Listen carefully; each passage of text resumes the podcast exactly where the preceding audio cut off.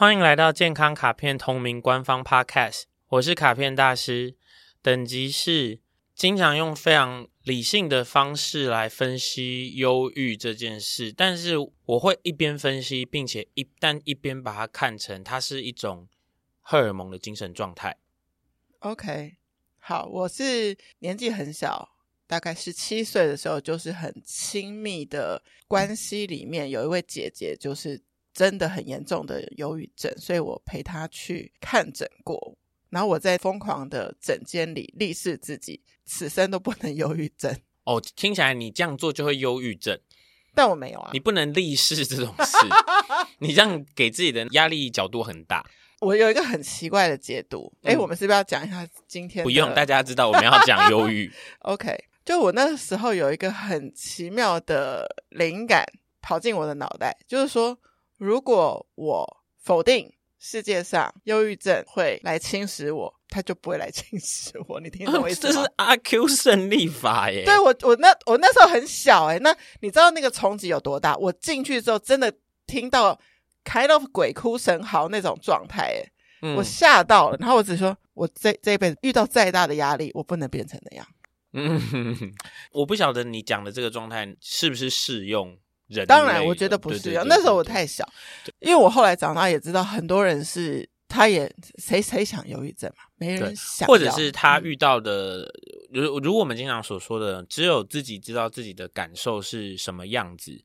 所以换句话说，就算是一模一样的事件，跟一模一样的前因后果跟遭遇，对，对两个人来说的效果是不同的。我近来 有做了一些些研究了之后呢，知道说蛮多忧郁类、精神类的疾病，现在的解读是它真的有一些些荷尔蒙或者是激素。是不平衡的，嗯嗯嗯，然后所以说它就变得很有趣喽，它就变成是说，其实未必是这个人发生这个遭遇，未必是这个人什么有一些不好的讲法，或者说什么他不坚不够坚强，或不够有抗压力，嗯嗯，也不是什么，而是呢，无论如何，怎么瞎里糊涂的，这个人遇到了一个事件，然后这个事件呢，就改变了他的荷尔蒙分泌方式，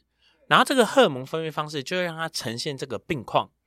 那如果是这样子来看待这件事的话，我们只要倒回去就好了。我们先从那个荷尔蒙改变去解决。然后再回头看这件事，那到底会不会有的人不是我们说的这个版本？他就是因为遇到的事件那种 post trauma 事后创伤很严重这种情况的话，那那个就会有另外那种的解决方法的支持系统去解决嘛，比方说心理咨商啊，等等等等等等。所以，身为一个从事健康相关工作的人，我的设想都会是。我总之，我我我如果遇到我知道他有忧郁，或是他可能散发可能有忧郁的特质或是倾向的人，你猜我会怎么样？嗯、呃，不要把他当病人。No，你完全答对。我跟你说，我怎么教一般的人，嗯、我就怎么教他。我觉得他们想被这样对待吧？不是，不是，是因为你用一般的人追寻健康的方式教他，他就会变健康。嗯因为一般的人会变健康，他就也会变健康。健康我只需要掺杂我的手法进去而已。嗯，我不知道，好像又会稍微有一点点小小小学术，但是应该还好，不会太严重。所以我会把我的教学里面，嗯，最多最多关于平衡交感副交感啦，让荷尔蒙能够作用，能够趋缓那种降张力的这些，变成主轴。也就是比重加高，对对对对对，嗯、我就把他想象成他没有忧郁症，他就是压力太大；他没有忧郁症，他就是周围环境张力大。我们之前张力那集有讲过嘛，一些他自己给自己的，或者是外面给他的，所以我就会觉得说，呃，我要创造他有一个，例如我给他的作业里，会有一些让他不断的去把注意力。转移出去的作业，我给他的作业里会有不断的那些刺激他的快乐的荷尔蒙啊，脑内啡发生，我让那个快乐时间在他的一天里 span 比较宽，宽，所以他他会平心而论的比较发现说，我好像有运动，有做作业，有去思考一些事，有听歌，有干嘛以后，我一整个天平均而言变快乐一点点了。那我好像值得做，所以其实我觉得有鼓励作用。对，我觉得这是一个手法。嗯，好，那我们今天要讲这个很难的事，好，很难的事有一个是自己其实没有人愿意忧郁症嘛，那。我们就是也很庆幸，是我们其实听过很多故事，他都说，其实比如说 Janet，他可能说我曾经忧郁症，但是后来我好了，所以忧郁症这件事不是一个不可逆，嗯，所以如果自己遇到了，在那个当下，我可以做什么事让自己是更舒适的，这是第一个，嗯，第二个是如果我们身边有人是忧郁症，我们是不是不应该一直跟他说你心情要好起来啊？你这类似。我们应该怎么对待？如果很亲近的人有忧郁症，两个问题，这个我都不能回答。就是我不是研究忧郁症专家，或是医生，或是退一百万步，基于我的理念，每一个人是独一无二的人，所以不会有一个一应俱全可以适用所有人的方法。方法对，不过后面那个我有些想法啦，okay, 就是想法。OK，我觉得所有的人都想要被最自然的方式对待。嗯哼，所以呢，你就算知道这个人在看精神科，你就算知道这个人之前忧郁，或者你知道这个人怎么样，但是你本来打算怎么跟他互动的，你把这件事抽掉，你还是那样跟他互动就好。嗯嗯，例如说，会不会你们因为担心他变得忧郁，所以开始对他讲话小心翼翼，然后对他讲话小心翼翼这件事加重了他的环境压力呢？非常可以感应得到吧，因为他可以理解，啊、或者是说，哦，明明就正常要唱 KTV，然后就觉得他会心情不好，所以啊，那些太伤心歌不要唱，可是又太过过了，对，然后太多，对，然后就会也会有一点那种，就是例如说我顾忌你，你顾忌我，我在想我会不会太顾忌到你，你那我觉得这些把它拿掉一点点，但这些也有可能都不成立，就是我相对那一次的经验里是有忧郁症，他基本上。也不太想跟人家联络，也不太想出门，也不太跟大家有太多的互动。所以你说想要对他做一些积极的鼓励，也是有一点点难度的。如果是以朋友关系，但是如果以家人关系，我觉得更要小心的是，就是好像自己容容易连带被影响，也有点忧郁。我觉得这一题呀、啊，应该是那些很难的事这个主题，我录到现在，我觉得最难的一题了。对。你刚刚讲的这里面，我大概就是脑袋里跑出九种不同的解法，Okay. 但是我就讲我比较想讲的，因为不然我们也就二十分钟。面对一个有忧郁症的亲友或朋友，你其实要先回答一件事：你要拿多少分别心出来？你的分别心都会化为你的痛苦。你愿意为了这个人，所以你痛苦多少？嗯，你所要去做的额外的所有事都是不自然的，然后你都会对于你做的这些不自然。的没有效果，感到沮丧，会。然后你或是因为你会觉得我做了这件事情，然后好像有一点正面的效果，然后你就会开始有一个压力。如果我做有效，我是不是应该要一直做？一直做。我是不是应该要赔下我的生命去让这个人好一些？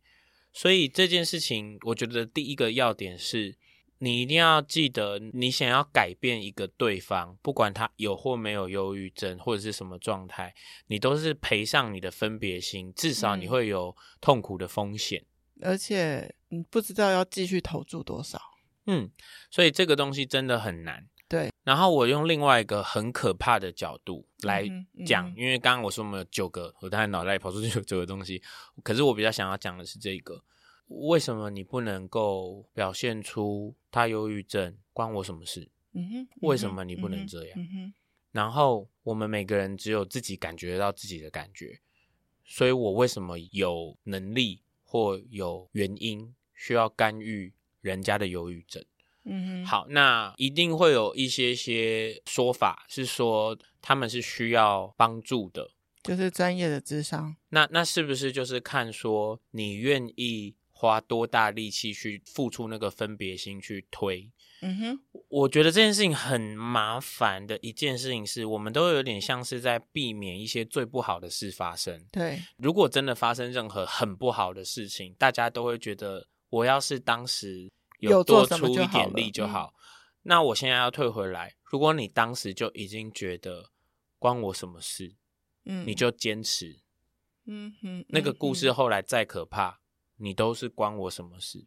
无论那个关系是什么关系，对，对，那即使是伴侣呢，一样啊。我觉得这个东西就是这样。如果他是你的伴侣，你原先的分别心量已经比较大了，真的，真的。对，那有没有人就是在照顾我们不要说忧郁症，任何重病或者是需要长期照护的人，然后到后面，然后把自己也毁灭了，这多嘛？所以，所以那那有好吗？没有好嘛？客观来说，没有好嘛？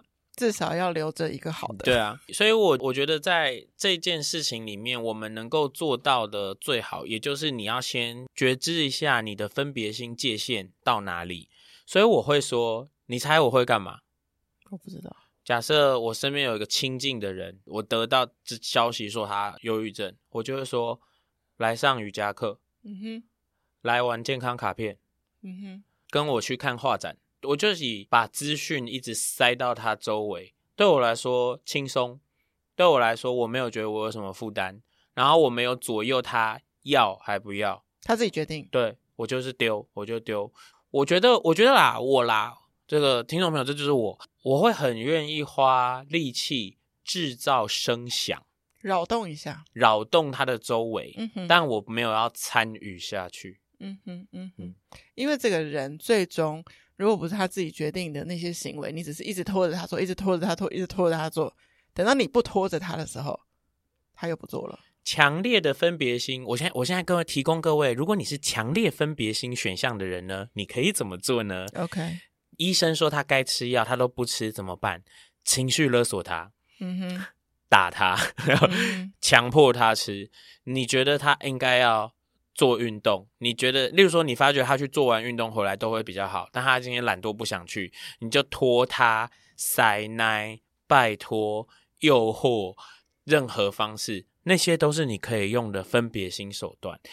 我们健康卡片的 podcast 从第一集到现在已经二十集、三十集，我们一直在说分别心是一个不好的东西，不，分别心是一个武器。在不同的时机点要拿出来用，分别心就是用在这种地方的。对，这就是你人生可以拿出最多分别心的地方。因为这个人在一个状况中，你不能极端手段，你不能丢给他说你自己想办法，因为他现在没有办法想办法。对，这个时候你有多少分别心，你就拿来用了。嗯嗯，不要让他最终状况变得更坏。对，因为这个东西是分别心，所以各位在使用这种，因为他是我的谁，所以我愿意多做什么事情的时候，绝绝绝绝对不要忘记，这是一个两刃剑。嗯，那这个时间点上怎么巩固自己的健康状况？在这种时间点上，我认为啊，连我们的最重要的那个防线都有可能被攻破，就是我说的，在所有的选择里，你自己要至少并列第一的重要嘛。嗯嗯、可是呢，这个时候你可能会发觉说。哇，这个我要照顾好对方的时候，我真的会牺牲到我自己，我真的会用到。我拜托你看得见这件事，嗯哼，你每天你每天都要跟自己说。我现在是用牺牲自己的方式，在付出我的分别心，承担我的痛苦，然后来尝试让眼前的这个人好转。我有任何不舒服和尴尬、痛苦，都是我的选择。如果我终于受不了之前，我要刹车，然后你就可以出门了。然后第二天你睡醒之后，你就把刚刚的台词再走一遍，然后你就可以出门。但是这个能持续多久呢？因为很看人呐、啊，我这样子说好了，我 我这个奇怪的想象啦，奇怪的想象是长照机构的工作人员，感觉他们都就是很无敌，嗯哼嗯哼。然后你说他很无敌，可能是因为那是他的日常。假设他周围都全都是绝症者，全都是忧郁病患，他的视野和世界跟耐受度一定都跟我们不同。对，说不定因为这不知道会不会还甚至有人乐在其中。因为他也许他他觉得看着好多人，例如说我们以长照，然后那些人很多可能是知道生命有期限，也许他觉得跟他们聊天和说话都会让他一直有好多对生命的体悟，然后他好能够因此活在当下或什么，所以很因人而异。你刚刚说的这件事能撑多久呢？最厉害的情况，我们以前有提过这个理论嘛？你要扩大你的容器，嗯，所以啊，我现在在用尽力气的照顾的时候，我要开始把我的生活必须要再拿出来做更强、更细的盘点。我的总资源又变少了，有一些东西又要被抽掉了，然后你重新盘点、重新排序了之后，你就要开始计算，那我的毁灭之日在哪一天？然后要设好那个防线。防线，对对，对哦，这个真的很难呢。这个真的是这题真的是目前为止录到现在觉得最难的。我何德何能能够给一个什么样子的答案？我只能跟大家一起讨论看看啦。对，因为这一题本来在设计题目的时候也觉得说，这会不会太涉及专业的判断？但是我，我们就用一般人的方式，对，我就想要知道的是，我们可以怎么调整心态？因为也不见得我们每一个人。我觉得，尤其是忧郁症患者本人，其实是一定会可能有机会，就是被安排去给专业人士做协谈的。但是不会被协谈到的，可能是他周围的人。嗯，能否有正确健康的心态，这可能是我这一集更想关注的事情。这个才是我觉得的难点难的地方，就是这个事件的源头啊。我们大部分的健康都在说自己，对这个事情的健康。是从一个选择开始，对，我要投入多少，对，对，而投入多少，你投入完多少之后，我也只能告诉你，那你健康最多能做多好，对，那他就会有一点因人而异。可是呢，我觉得他很值得讨论和思考的地方是，它是一个告诉你。为什么平常我们要那么花时间的去让自己的觉知磨得很好，让自己把跟自己有关的健康都处理的尽量轻松省力，就是拿来面对这种太难太难的状态。嗯，所以你看哦，相比其他内容，这个显得特别难。所以其他内容你如果都已经会完全被卡住了的话，你根本不能承受这个。对，所以你就肯定一开始就要选那个与我无关。对，那你就要选那个与我无关。可是说老实话，能够选那个与我无关的人，就是要不然就是很很天生个性上的很能够切开来啦，要不然就是他其实他想那样选，他都选不了，他的准备不够。他觉得与我无关，他法力法力按不下去与我无关这个钮。然后就算选了，可能内心有呃无限的自责。对，那是假的选。名目上选，所以我会说，比较像是整理上来说，对，你如果真的要面对周围的人忧郁，或是你自己可能遇到这种，你自己全部都照顾得很好的话，想象上相对上你比较不会自己遇到嘛。但是你如果遇到周围的人，然后这种你不能掌握的事情的时候，它会有一点像是提醒我们。平常所有那些我们自己能够做到的，让自己做好的健康，应该要早一点开始。足足足。对，另一个事情是，如果你不用消耗太多的分别心，然后你可以推动周围的人都尽早开始准备他们的健康的话，我就会觉得你你真的这一生没有白来。我 讲的好严重，所以大家都当一下那个健康身心灵的传教士。我觉得第一件事情是自己开始，对对，你就没做嘛，你怎么跟人家说？嗯，你跟你的爸爸妈妈或者是不够健康的朋友说你要运动，啊，你运动了吗？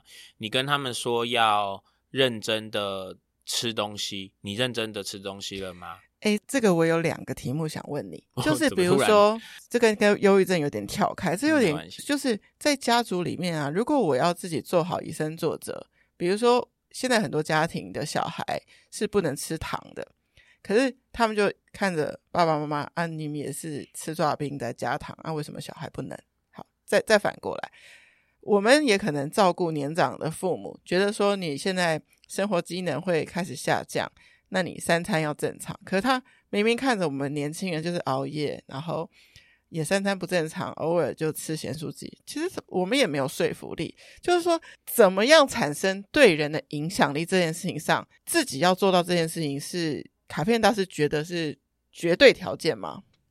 我觉得是。OK，好，所以我觉得刚刚这些事情，我一个一个可以全部切开来回答你。虽然跟本集无关，小朋友不能吃糖。我问你，小朋友不能吃糖是真的吗？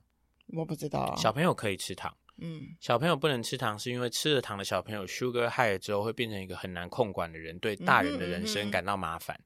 所以小朋友真的不能吃糖吗？请大人们自己想一想。想一想，OK。呃，有一些研究会说小朋友不适合吃糖。那如果是那样，就说服你的小朋友。嗯哼，你你要跟他讲道理。如果你的小朋友现在在还不能听懂道理的状态，你善意的谎言，OK，对，就是那个，所以不用以身作则。没有这个角度，是因为他有其他原因，跟健康无关啊。那是因为他还，例如他还没发育完成，或者是什么，就跟小朋友不适合咖啡因一样。但是你喝咖啡的时候，你可能跟他说，咖啡是你不要骗他嘛。你告诉他，咖啡是一个很棒的享受，能够让你的生活压力递减。可是呢，你现在的脑袋还在发育，嗯、你现在喝咖啡的话、啊，你好像会得到这个快乐，可是你可能会变笨。我不知道你有没有想要以后变笨，所以我现在先建议你不要这样。但是如果你真的，但他要听得懂啦，就是我有个角度。对对对。好，我们回到那个爸爸妈妈那个年长者的那边。首先呢，你刚刚提到的盐酥鸡，爸爸妈妈可不可以吃盐酥鸡？可以，请他执行 饮食的三个原则。我懂，我懂。这哎、欸，这个大家可以回去听，回去听饮食的三个原则。好，然后再来就是说健康这件事，方方面面。嗯，他做到够令人满意，你也做到够令人满意，不是我要做一百分去 push 他六十分，是我可能做七八十，我的张力舒适，鼓励他做五六十，他的他的张力舒适，所以是一起，可是不是说。不能结果论，对对对，忧郁的预防就是你不能结果论，你不能用、嗯、啊，我就还没有忧郁症啊，或啊，他就还没有忧郁症啊，不能这样啊，你不能因为危险破坏性事件还没发生，所以你决定现在不预防。我们是不是之前有提过一个关于预防.运动，就是预防医学这件事情？是是是，我们不能跟他说 I told you so。对，所以啊，他就要回过来准备。那好，他可以怎么样？他可以在觉知上磨练，他可以知道更多选择，他可以在情绪上有一些练习，他可以冥想，他可以上瑜伽课，他可以交一些朋友，他可以做喜欢的事，他可以说出不想说出口让他不舒服的话。这些都是他健康的可能性，他可以玩健康卡片叶配，所以他可以听喜欢的音乐，他可以像年轻人一样玩玩看断食，他可以就是太多事情了，不会是只有，所以我们不用示范所有的事，可是我们有，我们做我们的选择给他看。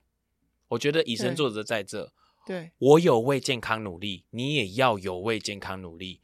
我有做我的选择，让我自己舒服快乐。你也做你的选择，让你自己舒服快乐。我觉得这个是一个最不消耗分别心的，让周围也健康的机会了。我们可以有同样的健康方向，但是依照个人的因人而异，然后选择那里面的内容。嗯、没错啊，这题真的很难啊。谢谢收听今天的节目，欢迎在 Apple Podcast 留下五星评价，或是把这集连接分享给需要的朋友。最重要的，欢迎到健康卡片 Instagram 留言给我，提问任何健康相关的问题，卡片大师将在后续的节目中为您解答。Healthy Gotcha，忧郁忧郁不要来，拜拜拜拜拜拜。